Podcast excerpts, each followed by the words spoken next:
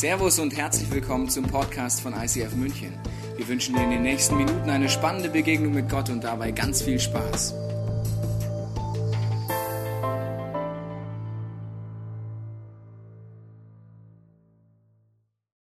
Ich glaube, es kann oft in deinem Leben so sein, dass wir so in so einem Wartesaal sitzen und warten, dass das Leben losgeht. Vergessen vielleicht während des Wartens zu leben. Und im Glauben mit diesem Gott ist es genauso. Man kann in einem Wartesaal hocken und sagen, irgendwann wird auch mein Glaube leben, mein Glaubensleben aufblühen. Wir haben heute das Finale einer Predigtserie. Wir haben sieben Teile gehabt, wo wir uns mit einem Buch in der Bibel beschäftigt haben, dem Buch Offenbarung, dem letzten Buch in der Bibel. Und dort gibt es einen Part, wo Jesus seinem Jünger Johannes sieben Schreiben diktiert und sagt, schickt das an die Gemeinden der damaligen Zeit, also real existierende Gemeinden. Und wenn die letzten Wochen da warst, hast du gemerkt, diese Bibel wieder mal ist gar kein so ein altes Buch, sondern hat so dermaßen viel mit deinem und meinem Leben zu tun. Wir werden heute einsteigen in die letzte Kirche, die angeschrieben wird. Und auch heute, glaube ich, wird für dich und für mich was dabei sein, wo man merkt, ups, ich habe zwar nicht vor 2000 Jahren gelebt, aber das ist mein Leben. Und um einzusteigen, erzähle ich eine kleine Geschichte aus meinem Leben, weil das, die Herausforderung, die Jesus mit dieser Kirche hat, hat auch etwas damit zu tun, was ich erlebt habe in meinem letzten Urlaub, also ein bisschen länger her der Urlaub. In Ägypten waren wir da mit meiner Frau, noch vor der Geburt meines Sohnes, also ein bisschen her. Und wir sind dorthin geflogen und ich wusste schon, dass es nicht schlau ist, äh, erkältet zu fliegen. Das weiß man ja. Was ich nicht wusste, ist, wenn du Schnupfen hast, dass du dir so dermaßen mit Nasenspray das Hirn wegspritzen solltest, dass die Nase zu jedem Zeitpunkt total frei sein sollte, weil sonst ist schlecht. Ich habe einmal kurz Nasenspray vor dem Start genommen und dann ging's los. Beim Start war es schon unangenehm. Ich habe so gemerkt, der Schmotterer Dots geht so Richtung Ohr. Bei der Landung wurde es dann Folter. Als wir runtergegangen sind, habe ich auf einmal einen Schmerz bekommen, weil der schmalere Dotz so richtig gegen das Trommelfell gedrückt hat, richtig Schmerzen bekommen habe. Ich habe geschwitzt wie so ein Schwein. Neben mir war so ein etwas korpulenterer Mensch, der einfach gesagt hat, ja, ich kenne Flugangst, keine Angst, magst auch einen Schnaps? Ich so, nein, ich habe Schmerzen. Ja, das sage ich auch immer, wenn ich Flugangst habe. Hier ist ein Schnaps. Nein, geh weg zu dem Schnaps, es tut weh. Es hat weh getan, das kann ich dir gar nicht beschreiben. Und du kannst dann alles probieren, so drücken, was du normal machst und Druck auf, bringt nichts.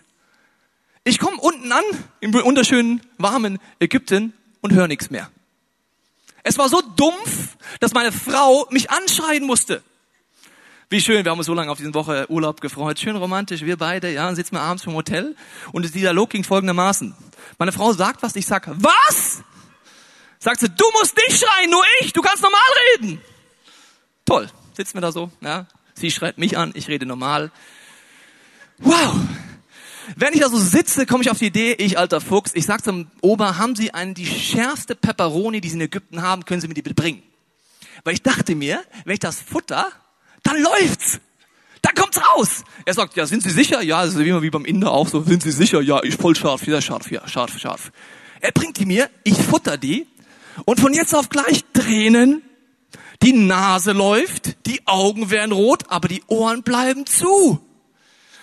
Hast du ungefähr die Stimmung in meiner Ehe? Schön romantisch, Ägyptenurlaub. Der Mann hört nichts, die Augen sind rot, die Nase läuft.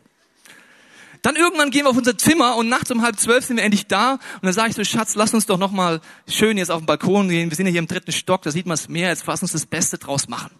Okay, wir machen es. Wir gehen raus, ich schön Boxershorts, ja, schön schon Schlafanzug an, aber nur Boxershorts war sehr warm. Meine Frau im Nachthemdchen draußen auf dem Balkon. Und ich ziehe einfach die Tür zu, weil ich mir denke, eine Klimaanlage macht ja nur Sinn, wenn die Tür zu ist. Wir sind da, die Stimmung steigt langsam wieder, der schwerhörige Mann und die Frau da draußen, schön Meer und so, bis ich auf die Idee komme, wieder reinzuwollen. Es war so eine Klicktür, vielleicht kennen Sie diese Schiebetüren, wenn man die zuzieht, kann man die von außen einfach nicht mehr aufkriegen. Ich stehe im dritten Stock, nachts um halb zwölf in Ägypten, in der Unterhose, mit schwerhörig meiner Frau und wir alles am Limit und ich komme nicht mehr rein. Was tun? Es ist Zeit für Super Husband. Ich sag einfach, Schatz, ich kletter rüber. Zum anderen Balkon. Ich sagt, okay, mach das, bisschen gezittert, das war aber schon ein bisschen gefährlich, aber nicht so gefährlich. Bin rübergeklettert, aber was ich nicht bedacht habe, ist folgendes. Dass nachts um halb zwölf in einem Hotel in Ägypten der Nachbar nicht unbedingt damit rechnet, dass jemand auf dem Balkon steht. Der Vorhang war zugezogen, dahinter war Licht, ich klopfe dagegen, Stille. Ich probiere alle drei Sprachen aus, die ich kann. Hello! I'm your neighbor. Versuch es zu mir erklären, auf Englisch, auf Deutsch, Französisch, komme nicht so weit. Nichts passiert. Und ich denke mir, Mann, wie soll ich da reinkommen? Ich klopfe nochmal zu alles sag, hey, ich erkläre nochmal ausgeschlossen, bin in Boxershorts, alles erkläre ich auf allen drei Sprachen. Dann kommt irgendwann jemand hinter dem Vorhang, schaut raus und ein Mann macht mir auf und sagt, ach so, ich dachte, du bist jemand von Taliban. Macht auf. Ich so, nein, ich in der Boxershorts, nichts gehört. Geh rein, dann gehe ich schön ins Foyer, da in, in die Lobby, sag, äh, sorry, wie soll ich es erklären? Auf Englisch vor allen Dingen. I'm out of my room and so. Ja? Dann kommt der Kollege mit und wir stehen dann, ich stehe dann mittlerweile auf der anderen Seite. Ja? Also meine Frau noch auf dem Balkon, ich auf der anderen Seite. Und währenddessen merke ich gerade so, ja, schön, wir haben ja aus gute deutsche Touristen ganze Arbeit gemacht, wir haben abgeschlossen, das Vorhängeschloss eingehakt. Man weiß ja nie in Ägypten. Ne? Eingehakt. Und während der dann probiert, die Tür aufzukriegen, dieser äh, Hotelboy da, denke ich mir, oh Mann, er sieht das auch, er macht kurz einen Prozess, Tür eingetreten, es splittert aus dem Rahmen raus, meine Frau sagt auf Deutsch, jetzt ist das Urlaubsbudget kaputt. Schön, also ich noch am Schwitzen, rote Augen, zu eine Ohren und irgendwann denke ich mir, alles egal, ich gebe dem 20 Dollar Trinkgeld, sagt danke und dann sagt er nur so lächelnd, sagt, 20 Dollar, thank you. Nimmt die Hand, drückt das Holz wieder fest, sagt, it's okay. Was hat die Geschichte mit der Predigt heute zu tun? In der heutigen Geschichte sozusagen aus der Bibel hat Jesus ein Problem mit einer ganzen Kirche, mit einzelnen Christen, dass er vor einer Tür steht und nicht reinkommt. Und wenn du auch schon mal vor einer Tür standst, entweder vor der eigenen, ich stand vor meiner eigenen Tür und kam nicht rein, das ist sehr demotivierend, muss ich sagen. Wenn du das schon mal erlebt hast, weißt du, mit welchen Emotionen Jesus dann da was sagt. Da werden wir gleich drauf einsteigen, in diesen wunderbaren letzten Sendschreiben. Und äh, vorher musst du ein bisschen zum Background wissen, damit du weißt, um was es gleich geht. Ich lese mal vor, Offenbarung 3, und an den Engel der Gemeinde in Laodicea schreibe. Engel ist der Leiter der Gemeinde, siehst du an, wenn du da warst, habe ich das öfters erklärt, Bote, Engel. Der, der treu ist, der vertrauenswürdige und zuverlässige Zeuge, der Ursprung von allem, was Gott geschaffen hat, der lässt der Gemeinde sagen. Der Background ist Laodicea, muss dir ein paar Infos geben, damit du nachher verstehst, was Jesus gleich macht mit dieser wunderbaren Gemeinde. Laodicea war, so wie Sardes, wo wir letzten Wochen drüber geredet, Sardes wie eine Schwesterstadt, genauso reich, genauso schön, genauso toll. In Sardes war ein Verkehrsknotenpunkt und deswegen ist das Geld nur so geflossen, das Bankwesen war bekannt dafür, dass da die Kohle ist. In Laodicea war man stolz drauf, dass man aus eigener Kraft alles hinkriegt. Zum Beispiel 60 nach Christus, das war ungefähr 30 Jahre bevor dieser Brief geschrieben wurde, gab es ein Erdbeben. Ganz Laodicea wurde platt gemacht. Letzte Woche haben wir auch von einer Stadt gehört, die platt war. Das war normal, dass dann der römische Kaiser gesagt hat, wir kommen, wir helfen euch. Nero schickt einen Boten nach Laodicea und sagt, eure Stadt ist platt, wir helfen euch. Und dann ein Zitat, das überliefert ist, das ist legendär. Also du hast das Bild, die Stadt ist platt, nichts mehr da. Der Bote sagt, Nero sagt, wir helfen euch und dann antworten sie folgendes. Wir haben von allem genug, wir brauchen keine Hilfe. Yes! Das ist meine Einstellung, oder? Die Stadt ist platt, ja, aber ey, wir bauen das schon wieder auf. Also Rom, wer ist eigentlich Rom? Diese kleine Weltmacht da. Wollt ihr was von uns? Kein Problem, wir kriegen das hin. Sie bauen es wieder auf. Und es war nicht nur ein Bankwesen, sondern man hatte Geld und man zeigte es auch.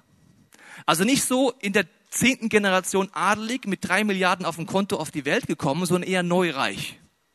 Einfach rausknallen, ich habe Geld und das ist super. Und diese Stadt war nicht nur dafür bekannt, sondern auch für ihr Medizinwesen, für die Ärzte, die die besten waren der ganzen Umgebung.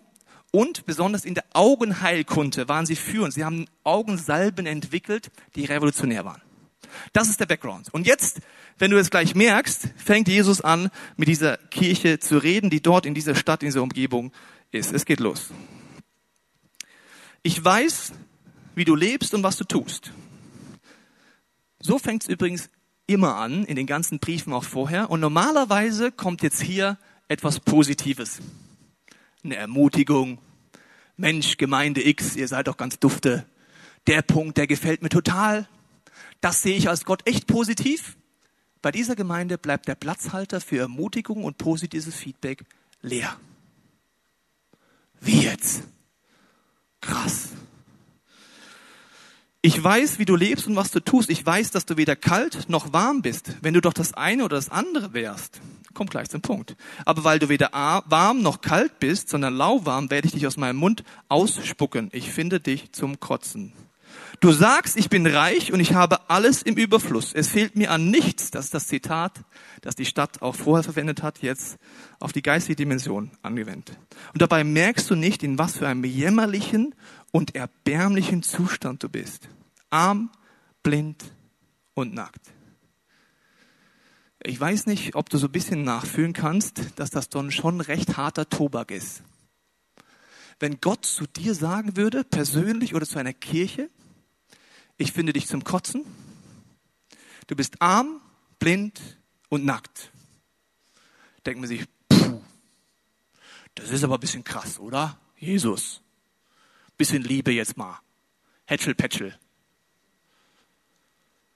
Für die Leute war sofort klar, was Jesus meint. Es war in dem Kontext war klar, was er allein mit der Einleitung schon meint, dass das nicht besonders lustig ist, was er anspricht. Weil diese Stadt hatte ein Problem. Sie war reich, aber die Trinkwasserversorgung war ein fettes Problem. Sie hatten keine eigenen Quellen. Die Aquädukte, die man gefunden hat, zeigen klar auf, dass entweder aus Kolossea oder aus Hierapolis Wasser transportiert muss, transportieren mussten in die Stadt rein. Hierapolis hatte heiße Thermalquellen. Das war super tolles Wasser. Wenn es in Laodicea ankam, war es lauwarm.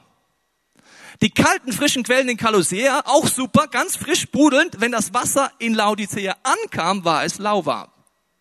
Lauwarm in der damaligen Zeit war nicht, ich habe einen Wasserhahn, ich stelle mal ein bisschen kalt, ein bisschen warm. Mensch, lauwarm ist doch schön. Lauwarm hieß gleichzeitig abgestanden, alt, tot.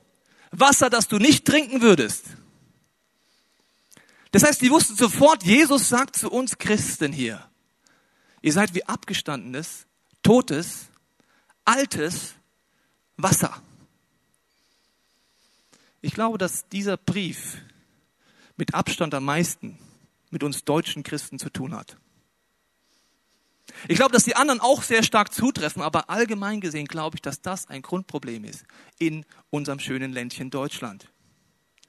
Dass wir außen sehr viel haben und nach außen sehr viel toll aussieht, aber wenn Gott tiefer guckt, sagt er oft vielleicht in deinem, in meinem Leben, ich finde es zum Kotzen. Du bist arm, blind und nackt. Wir müssen uns natürlich jetzt überlegen, was meint er damit? Warum ist er da so deutlich? Und ähm, ich möchte mit dir an diesem Punkt bisschen tiefer gehen und überlegen, was könnte es sein. Ich glaube, eines dieser Punkte, wo Gott, glaube ich, hier anspricht, ist eine Art des Christseins zu leben, das vollkommen am Ziel vorbeiführt. Und das nenne ich den guten Vorsatz Christ möchte kurz erklären, was das ist. Sehr weit verbreitet. Auch in deinem, meinem Leben, glaube ich. Ein guter Vorsatz, Christ, wie wenn man ein neues Jahr reingeht, sagt man, ich müsste, ich sollte, ich würde gerne mehr Sport machen. Wir wissen, was so gute Vorsätze wert sind.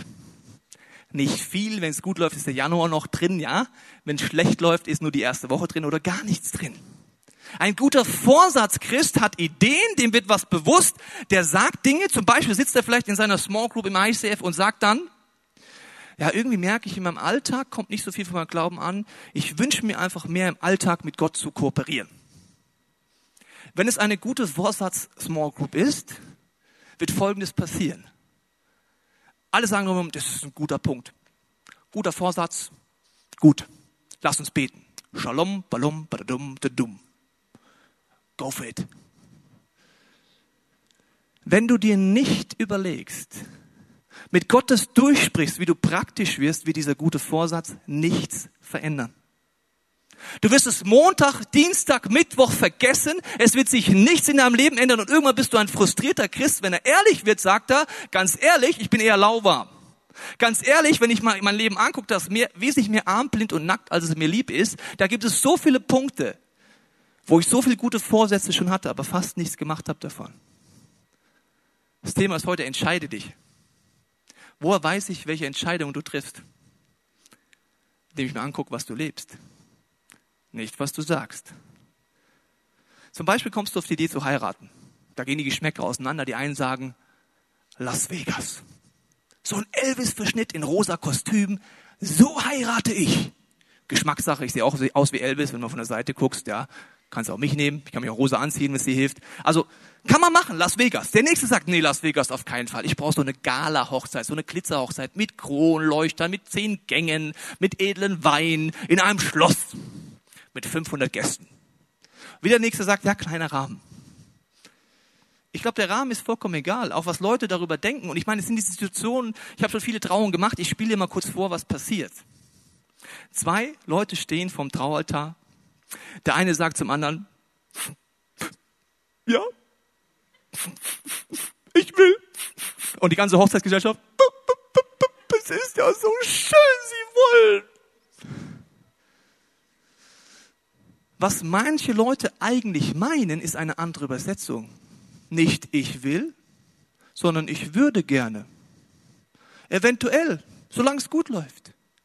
Woran merke ich, egal ob du Gala-Hochzeit, Las Vegas-Hochzeit oder im kleinen Rahmen Hochzeit machst, ich sehe es an deinem Leben, ob du dich entschieden hast. Warum hackt Jesus immer über das Tun, über dem Tun herum? Nicht darüber, einfach gute Ansätze zu haben, Vorsätze zu haben, etwas zu haben, eine Idee zu haben, eine Inspiration, sondern sagen, es muss ins Leben kommen.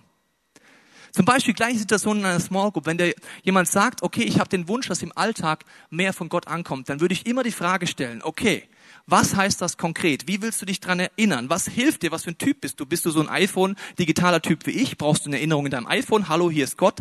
Äh, so eine Weckerfunktion. Ähm, willst du jemand mit einweihen? Weiß es dein Partner, wenn du einen hast? Welche Schritte gehst du Montag, Dienstag, Mittwoch, Donnerstag, Freitag? Ist das Ganze realistisch? Was willst du tun? Dann wird's ungemütlich. Da kann ich nämlich nicht mehr nur reden, sondern müsst ihr etwas tun. Wie, ich soll jetzt da beten mit meinem Arbeitskollegen? Wie, ich?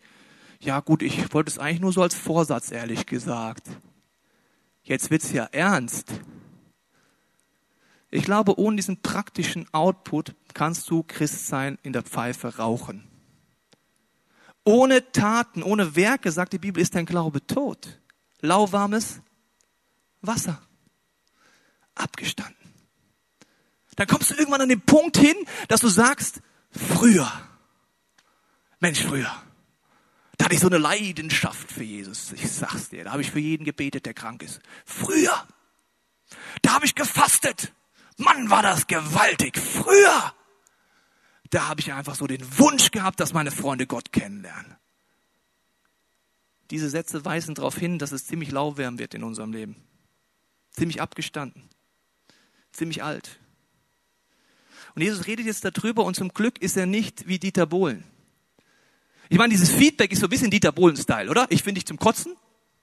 Du bist arm, blind und nackt. Ich meine, das könnte auch Dieter Bohlen sagen, äh, dein Gesang ist zum Kotzen, du tanzt wie eine trächtige Kuh, du singst wie ein rostiger Rasenmäher. Ciao. Wenn Gott Dinge aufdeckt, dann immer mit einem ganz bestimmten Ziel. Wenn er so direkt ist, dann hat er ein gewisses Ziel, das möchte ich dir vorlesen. Ich rate dir, kaufe bei mir Gold, das im Feuer gereinigt wurde, damit du reich wirst, und weiße Kleider, damit du etwas anzuziehen hast und nicht nackt dastehen und dich schämen musst. Kaufe auch Salbe und streiche sie dir auf die Augen, damit du wieder sehen kannst. So mache ich es mit allen, die ich liebe. Ich decke auf, was bei ihnen verkehrt ist, und ich weise sie zurecht. Darum mach Schluss mit deiner Gleichgültigkeit und kehre um. Jesus gibt immer gleich den Ausweg dazu. Er sagt nach außen alles toll. Das kann man übertragen. Es sieht super aus nach außen, dein Leben, dein Ministry. Aber tief drin, wenn du ehrlich wirst, ist sehr viel mehr arm und nackt und blind, als man es eingestehen möchte vielleicht. Der erste Punkt ist, wäre ehrlich zu werden. Jesus redet von Gold, von einem Reichtum, der wirklich zählt, auch vor Gott zählt. Er redet davon, dass man weiße Kleider anzieht, ein tiefes Bild dafür, was Jesus am Kreuz getan hat. Und jetzt kommt der Punkt. Ein guter Vorsatzchrist weiß meistens gar nicht, wie man das, was Jesus am Kreuz getan hat, auch wirklich in sein Leben reinbringt. Wie geht das überhaupt, dass Jesus am Kreuz stirbt und dass ich wirklich Vergebung erlebe, Veränderung verlebe, erlebe, Heilung erlebe? Wie geht das wirklich?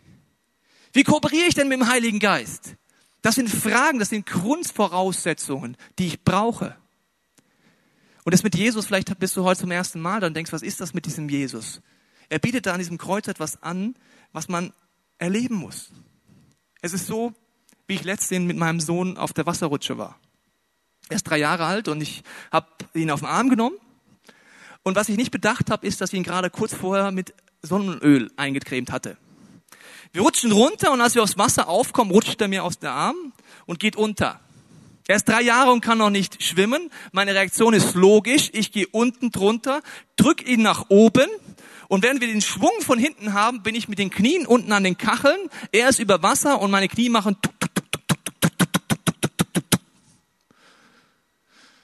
Hat es mir wehgetan? Ja. Habe ich ihn losgelassen? Nein. Wenn mein Sohn am Ertrinken ist, werde ich alles auf mich nehmen, damit er wieder Luft kriegt. Jesus stirbt am Kreuz dafür, damit du, wo du keine Luft mehr kriegst in deinem Leben, durch Sünde, durch Versagen, durch Bitterkeit, Vergangenheit, wieder Luft kriegst. Das alles bringt mir aber nichts, wenn ich nicht weiß, wie geht das. Weiße Kleider, toll, Jesus, dann zeig mir, wie das geht. Und vielleicht ist das ein Punkt für dich, wo du heute Abend auch noch Leute dir schnappst, sagst, wie geht das? Und dann kommt er zu einem Punkt, das habe ich dir schon angekündigt, der geht zur Augensalbe. In einer Stadt, die führend war beim Augensalben, war jedem bewusst, dass das wesentlich mehr zu bedeuten hat als Augensalbe. Ich bin so der Augensalbentyp, wenn ich Augensalbe brauche. Ich habe immer ein bisschen Überwindung, das selber reinzumachen. Ich weiß nicht, was du für ein Augensalbentyp bist. Oder einfach sagst, oh Gott, rein. Oder aber auch sagst, besonders wenn du es nicht so oft machst, ich brauche da jemand anders. Und deswegen, ich zeige dir kurz den Effekt, dass du verstehst, was Jesus meint. Und ich brauche da auch Hilfe für. Äh, Thorsten, hilfst du mir mal kurz? Hier vorne.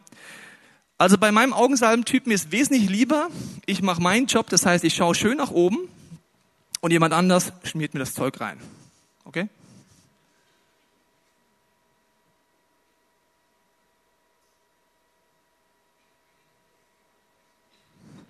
Danke. Schön. Also wenn du schon mal Augensalbe genommen hast, besonders beim allerersten Mal, denkst du dir, was hat dieser hobbylose Arzt sich dabei gedacht? Ich will scharf sehen, ich sehe jetzt unscharf. Das kann es doch nicht gewesen sein. Das sind Momente, wo du denkst, es wird eher schlechter, wenn Jesus die Augensalbe anbietet. Dann sind es Momente, wo du ehrlich wirst erstmal in deinem Leben. Und wenn du ehrlich wirst, wird in deinem Glauben es erstmal ungemütlich, weil vielleicht Dinge du hinterfragst und einfach merkst, in meinem Alltag kommt nicht viel an. Vielleicht wird sogar erstmal unschärfer. Das sind so Phasen, durch die man durchgeht, wenn man mit Gott ehrlich wird. Und dann aber wird es wirklich scharf und du siehst die neuen Dimensionen klar. Das sind Momente, wo du merkst, ich bin ehrlich und sage erstmal zu Jesus, du redest davon, dass man dein Schüler ist, Jesus, aber ich weiß nicht wirklich, wie man mit dir kommuniziert. Ich weiß nicht wirklich, wie man die Bibel benutzen kann. Ich weiß nicht wirklich, wie man Menschen helfen kann, eine persönliche und wachsende Beziehung aufzubauen. Das sind Momente, wo du die Bibel aufschlägst und aufhörst, Ausreden zu nehmen. Wenn du dann liest, dass da steht, dass du als lebendiger Christ jemand bist, laut der Idee von Jesus, der anderen Menschen hilft, eine wachsende Beziehung zu ihm aufzubauen, und du sagst ehrlich, Jesus, das habe ich noch nie erlebt, ist das der erste Schritt, das ist ungemütlich. Wenn davon steht, dass du jemand sein darfst, der jemand an die Hand nimmt im Glauben, auch da ist vielleicht dran zu sagen, das habe ich auch noch nie erlebt. Das ist unangenehm. Auf einmal merkst du, du wirst ehrlich. Es wird alles unscharf, es verunsichert dich und du merkst, das Tun ist bei den Basisthemen gar nicht so weit her. Thorsten, du bist ja nicht nur mein Augensalbenhelfer, sondern du hast ja sowas erlebt. Ich nehme es dir mal wieder ab. Gell? Ja. Als Einstiegsfrage, dass man versteht, was das, dieser Augensalbeneffekt bei dir war, in welchem Kontext hast du denn Jesus kennengelernt? Vielleicht als Hintergrundinfo. Ja, das war mit 14 Jahren, also es ist ungefähr zwei Jahre her. Circa. Ja. Äh, zwei Jahre plus 20. Ja. Und ähm, das war eine Kirchengemeinde, die eher konservativ war. Da war stark vertreten, als Christ tut man das und das tut man besser nicht. Also ein Ansatz, wo man über Regeln einfach versucht, äh, den Zugang zu Gott zu finden. Kannst du mal ein Beispiel machen aus deinem Lebensbereich, wo du so eine Regel gehört hast und sie anfangen einfach umzusetzen? Ja, konkret war das das Bibellesen. Ich habe äh, das wirklich durchgezogen. Fast zehn Jahre lang habe ich äh, jeden Tag in der Bibel gelesen. Respekt. Mit ein paar Ausnahmen. Aber ich habe es durchgezogen. Gebracht hat es immer weniger. Ich habe gemerkt, das bringt mich nicht vorwärts. Ich habe ähm, meine Liebe zu Gott ist nicht gewachsen. Mein Leben hat sich nicht wirklich verändert. Ich habe es einfach gemacht, weil es ein guter Christ eben macht bis dahin, dass ich dann irgendwann gesagt habe, jetzt habe ich keinen Bock mehr drauf, jetzt lasse ich es komplett sein. Was du beschreibst, ist ja sehr interessant. Das sind oft Effekte, wenn man so diesen Moment hat, wenn man ehrlich wird für sich, dann kann man merken, dass man so aus so einem Leben kommt, ich nenne das Regellion, also wo man aus einem Regelglauben kommt, dann merkt man auf einmal, das funktioniert nicht. Und dann passiert eigentlich immer Folgendes, man geht in die sogenannte Rebellion, das heißt, man sagt einfach, ich mach's nicht mehr. Das war's, alles Schmarrn, alles Mist. Jesus redet ja von so einem Mittelweg. Was hat dir geholfen, diesen Salbeneffekt zu haben, um dort in die Mitte zu kommen? Ja, spannenderweise habe ich äh, aufgehört mit Bibellesen, als ich Theologie studiert habe. Ähm, das auch das passiert. Und ähm, ja, mein Augenöffnermoment oder die, die Salbe für mich war ein, ein Pastor, eine Predigt, wo er auf der Bühne rumgehüpft ist und gesagt hat, hey, es geht um dein Herz und um das Herz von Gott, weil er hat auch eins und es geht darum, dass ihr euch liebt. Und äh, auch Menschen hier im ICF haben mir weitergeholfen. Ich sehe bei manchen, bei einigen, beinahe vielen, dass äh, sie wirklich authentisch mit diesem Gott leben. Und es geht darum, ähm, aus einer Liebe zu Gott heraus die Bibel zu lesen und nicht einfach, damit sie gelesen ist. Und das äh, hat mich sehr begeistert. Und äh, Klick hat's dann gemacht für mich, dass ich sage, es geht gar nicht darum, irgendeine Methode zu integrieren in den Alltag, sondern es geht darum, Gott in den Alltag zu integrieren. Ganz, hm. ganz, ganz tief. Ja. Können wir das nochmal wiederholen? Warte mal, ich spule zurück. Du, du willst es nochmal. Play, den letzten Satz hätte ich gerne nochmal, der nicht, gefällt mir. es geht nicht darum, eine Methode in den Alltag zu integrieren, sondern Gott im Alltag zu integrieren. Kannst du nochmal sagen? Klar. Sag's nochmal. Der tiefe Moment war, es geht nicht darum, eine Methode im Alltag zu integrieren, sondern Gott selber im Alltag zu integrieren. Das ist die Freiheit. Lass uns mal kurz still sein.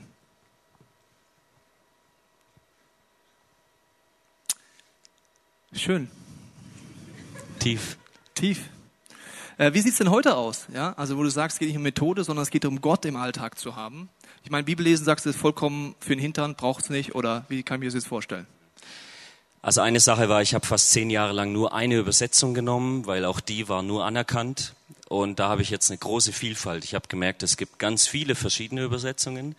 Dann lese ich mal ein Kapitel, dann lese ich einfach nur mal einen Vers. Dann schaue ich auf mein iPhone, da habe ich eine, eine App drauf für einen Tagesvers. Ähm, in meiner Small Group äh, lesen wir in der Bibel. Das sind einfach verschiedene Kanäle und äh, die Abwechslung tut schon gut. Ja. Ja, vielen Dank, Thorsten, dass du so ehrlich davon erzählt hast, von diesem Moment. Und ich glaube, dass dieser Bibellesebereich man auf jeden Bereich unseres Lebens übertragen kann. Diese Phasen auch vielleicht, wo man merkt, das ist wie festgefahren, wie tot. Vielleicht auch wie so eine Phase, wo man merkt, oder ich bin so eine Rebellionsphase gegen etwas. Und die Frage ist entscheidend, Jesus, zeig mir mal, was steckt dahinter, dass ich es lebendig leben kann. Vielen Dank, Thorsten, fürs Erzählen, für die Salbenaktion. Hat funktioniert. Danke dir. Jesus endet diesen Brief auf eine Art und Weise, die ich sehr herausfordernd finde. Und jetzt kommt diese Szene, die mich sehr an Ägypten erinnert. Denn da heißt es jetzt folgendermaßen. So mache ich es mit allen, die ich liebe. Ich decke auf, was bei ihnen verkehrt ist und weise sie zurecht. Darum mach Schluss mit deiner Gleichgültigkeit und kehre um. Merkst du nicht, dass ich vor der Tür stehe und anklopfe? Wer meine Stimme hört und mir öffnet, zu dem werde ich hineingehen. Und wir werden miteinander essen. Mit ihm und er mit mir. Jesus nimmt dieses Bild und dieses Bild ist typisch Jesus.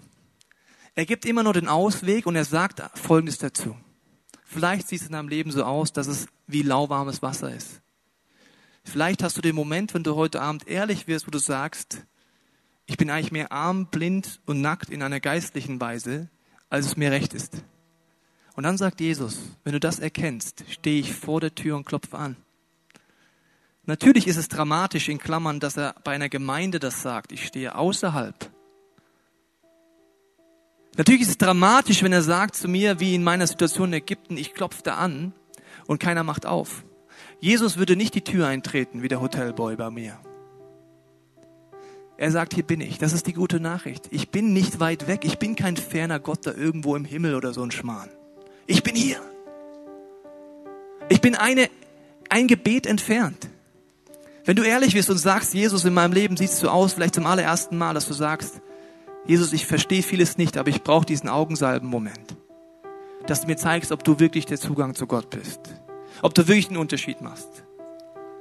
Oder vielleicht, dass du heute als Christ, als lebendiger Christ sagst, Jesus, ich will ehrlich werden.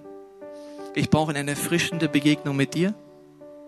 Und ich möchte nicht mehr jemand sein, der einen guten Vorsatz lebt, sondern der sich überlegt, wie sind Rahmenbedingungen bei mir? Habe ich eine Small Group? Habe ich Freunde, die wirklich wissen, was mir wichtig ist? Und die wie ein Anwalt meiner Wünsche werden. Besonders bei den Punkten, wo du keine Lust drauf hast, brauchst du andere Leute, die dich erinnern, hast du es gemacht? Bist du den Schritt gegangen? Nicht, weil sie dich kontrollieren, sondern weil sie dir helfen, das zu tun, was du selber willst. Ich glaube, dass da heute Abend auch einige Leute hier sind, die sagen, ich bin sehr frustriert in meinem Christsein, weil seit Jahren bin ich eher so diese Lauwarmnummer. Und vieles weiß ich nicht. Und das ist schmerzhaft, wenn man merkt, eigentlich fehlen mir viele Basics eigentlich im Glauben. Dann ist auch heute die Möglichkeit, erstens zu beten und zweitens zu sagen, okay, dann nutze ich meine Rahmenbedingungen, vielleicht auch in dieser Kirche, um weiterzukommen. Die nächsten Minuten sind dafür da, dass du ehrlich werden kannst vielleicht auch anfängst übereinzustimmen mit Jesus, wenn er so dein Leben anguckt. Wo ist es arm? Wo ist es blind? Wo ist es nackt? Wo ist es tot? Jesus redet davon, ich rate dir, kauf von mir diese Dinge und kehr um. Du kannst es machen während den gesungenen Gebeten an deinem Platz. Du kannst während den gesungenen Gebeten in den hinteren Teil der Halle gehen, da wo Gebet steht und dieser Schalter, dieses Licht an ist. Und dort betet unser Team gerne für dich, wenn du sagst, du hast den Punkt, wo du konkret das Wirken Gottes brauchst. Aber ich bitte dich, treffe eine Entscheidung. Und eine Entscheidung in dem Sinne, wo Jesus dich herausfordert, die praktisch wird. Kein kurzes Gefühl mal, sondern jemand, der sagt, ich fange an, Schritte zu gehen. Und dafür möchte ich jetzt beten, dass die nächsten Minuten etwas sind, wo du mit Gott einfach kommunizieren kannst, zum allerersten Mal oder wieder ganz neu. Jesus, ich danke dir, dass du ein Gott bist, der sagt, ich stehe vor deiner Tür, vor deiner Lebenstür und klopfe an. Dass du kein ferner Gott bist. Ich danke, dass du ehrlich bist zu uns. Uns die Dinge aufzeigst, die im Argen liegen. Und ich bete, Heiliger Geist, dass du jetzt jeden von uns aufzeigst, wo sind die Bereiche, wo wir dich brauchen, eine frische Begegnung mit dir.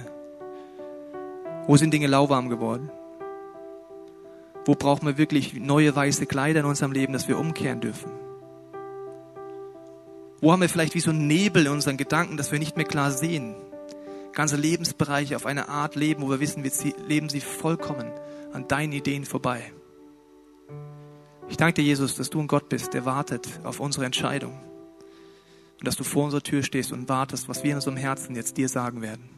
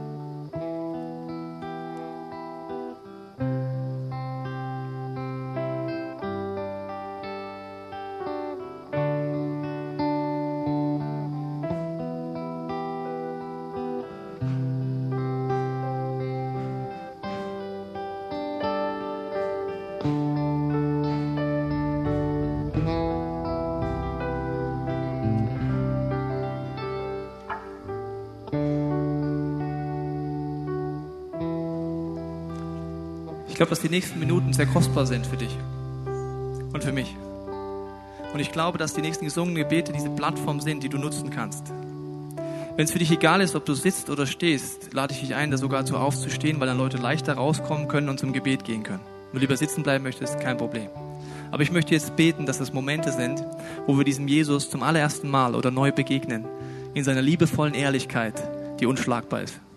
Jesus, ich danke dir, dass dieses gesungene Gebet, das wir gleich singen werden, tief aus meinem Herzen, wie so der Ausdruck ist, wo wir dir sagen wollen, hier sind wir. Und aus dem tiefsten unseres Herzens wünschen wir uns, dass du Veränderung schenkst und dass wir Menschen werden, die nicht nur gute Vorsätze haben, sondern die Taten folgen lassen. Ich danke dir, Jesus, dass du jetzt mit deiner Veränderungskraft hier bist, mit deiner erfrischenden Kraft, aber vor allen Dingen mit deiner Weisheit, welche Schritte für uns im Alltag dran sind. Wir wollen jetzt dieses gesungene Gebet zu unser machen und sagen, tief aus meinem Herz steigt dieses Lied auf zu dir. Ich wünsche mir deine Veränderungskraft, Gott. Wir hoffen, dass dir diese Predigt weitergeholfen hat. Wenn du Fragen hast, kannst du gerne an info at icf-moenchen.de mailen und weitere Informationen findest du auf unserer Homepage unter www.icf-moenchen.de.